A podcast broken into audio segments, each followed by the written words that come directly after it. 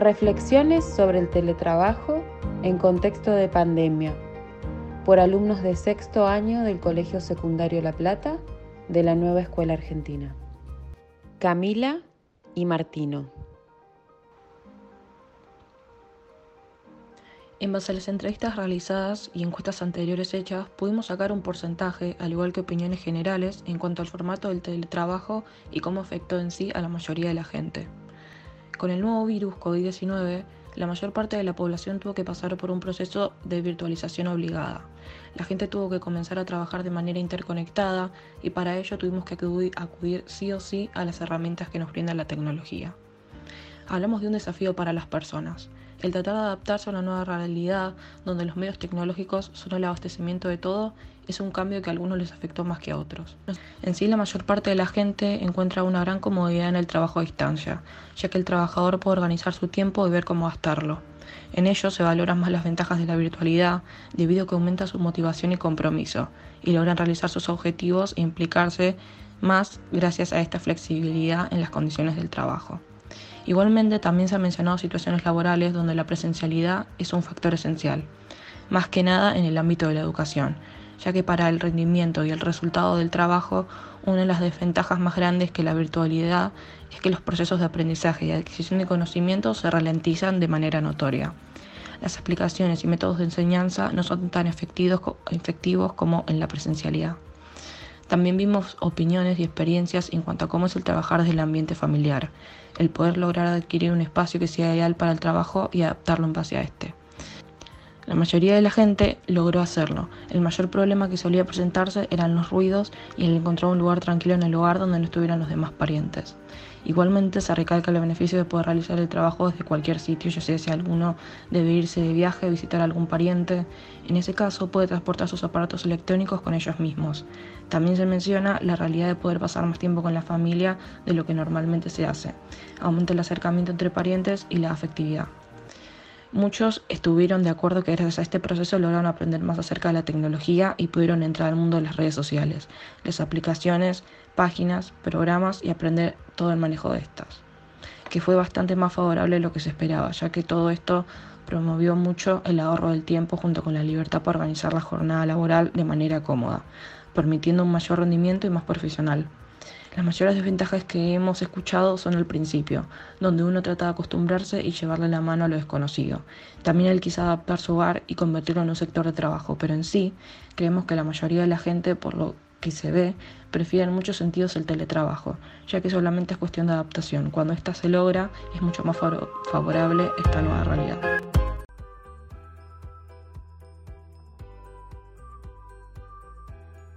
Octavio A y Octavio S. El teletrabajo es la modalidad laboral que predomina en el mundo tras el surgimiento del COVID-19. Este consiste en el uso de tecnologías que permitan la realización del trabajo al que uno se dedica desde la comodidad hogareña y pudiendo dedicarse a los quehaceres del mismo, limpieza, organización, cuidado de los hijos, etc. Y a su vez tratando de simular lo más parecido a un ámbito laboral previo al virus. Esta modalidad laboral existe desde hace varios años, pero solo eran unos pocos quienes la realizaban. Actualmente pasaron a ser unos pocos aquellos que no pueden realizarlo, porque no tienen las herramientas o bien una profesión que exija el uso de la modalidad. En base a nuestras entrevistas, el teletrabajo fue muy bien aceptado por parte de los entrevistados. Resaltaron sus ventajas y desventajas, las cuales, en síntesis, rescataban que era mejor en cuanto a que uno se encuentra en la comodidad hogareña, que les otorgaron un sistema, servidores tales como el GEDEVA y Teams, y herramientas para realizar de manera más eficiente el trabajo, tanto en el ámbito estatal como en el ámbito privado.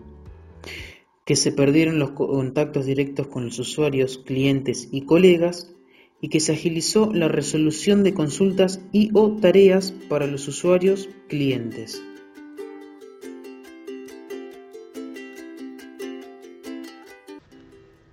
Imanol y Valentín. Que trabajan con la modalidad de teletrabajo no les disgusta la manera, ya que agilizan varias cosas como por ejemplo no tener que andar con expedientes en mano que se envían de manera online. A su vez, no seguirían trabajando así siempre, pero por un tiempo determinado sí. Esto trae muchas desventajas, ya que por la falta de luz o de internet no permite trabajar, que antes no eran necesarias esas herramientas.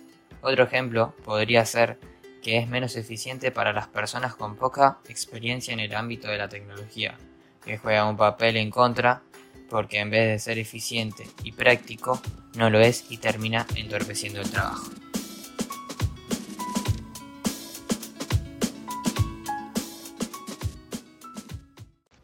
Juan Ignacio y segundo.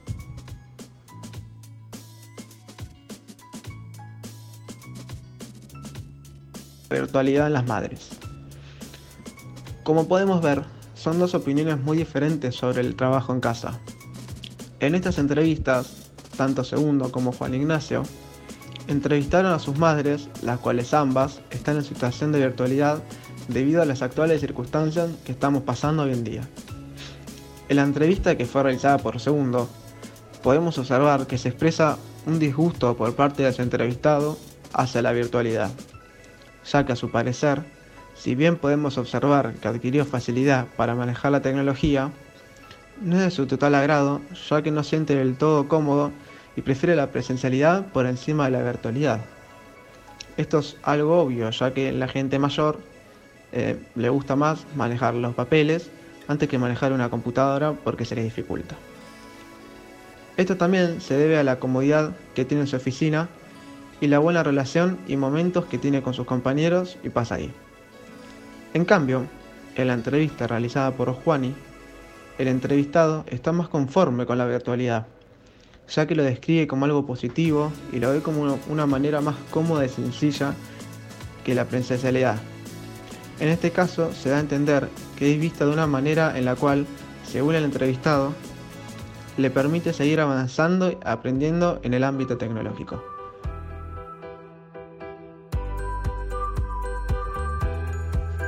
Sofía y Morena.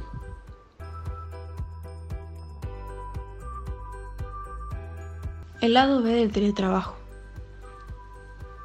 El teletrabajo es una nueva modalidad, cuyo uso se vio en aumento este último año gracias al COVID-19. Esta forma reciente de trabajo presenta una gran dualidad, porque excluye y al mismo tiempo incluye. Es decir, incluye a aquellas personas que por cuestiones de salud o por tener que cuidar de otras personas niños, adultos mayores, personas con capacidades diferentes, etc., deben estar en el mismo lugar, sin poder concurrir presencialmente a sus trabajos, al igual que incluye a aquellos con complicidades para ir y venir, digamos con el transporte. Por otro lado, excluye a todas las personas que no pueden acceder a dicha tecnología. Es por esto que dificulta a las personas que debieron cambiarse a esta nueva forma de trabajo, ya que en su generalidad tienen que utilizar sus propios recursos. Además, no todos los trabajos o empresas deben pasarse a esta modalidad, ya que muchas veces ciertos trabajos demandan una presencialidad obligatoria. Por ejemplo, los y las trabajadores de la tierra no pueden pasar a hacer el teletrabajo. Son esenciales los derechos de intimidad del trabajador y el derecho a la desconectividad. El trabajador no debe ser contactado fuera de la jornada laboral. También hemos visto que en los debates que se generaron en clase, que el empleador se ahorra mucho dinero al no tener que pagar una locación física. Pero por otro lado, debe proveer los dispositivos y el Internet, es decir, entre estos, todos los recursos necesarios para poder cumplir con la misma eficacia en ambas modalidades. Juan Manuel. El teletrabajo es una herramienta muy útil, pero a su vez, digamos que para otros trabajos no sirve. Porque podemos dar un ejemplo. Sí, obviamente es bastante, es bastante útil estar más cómodo en tu casa haciendo una, una reunión virtual y todo eso. Pero hay veces en las que eso no sirve tan bien. Por ejemplo, se escuchó muchas veces casos de profesores que dicen que es más difícil enseñarles así, porque hay algunos que tienen preguntas y luego cuando se acaba el tiempo de la reunión o algo, no, el profe no está ahí luego en la clase para contestar esas preguntas de los trabajos. Y en cuanto a los beneficios es que sí, podés conversar con cualquiera distancia, podés encargarte un montón de temas más, como, más en la comunidad de tu casa, encargarte a hacer trámites muy simples como, como dijo mi mamá, pero también depende del tipo de trabajo y del tipo de, y del tipo de la persona en sí. Porque podemos decir que es beneficioso, pero la mayoría de gente, aunque digan que les gusta esto, la mayoría puede lo extraña en sí, porque no es lo mismo. A pesar de que tenga varios beneficios, a la vez tiene varias consecuencias esto. Pero lo que puedo decir es sí, para algunas cosas sirve y para otras no. Para mí esa es la conclusión a la que llegamos con estas dos entrevistas.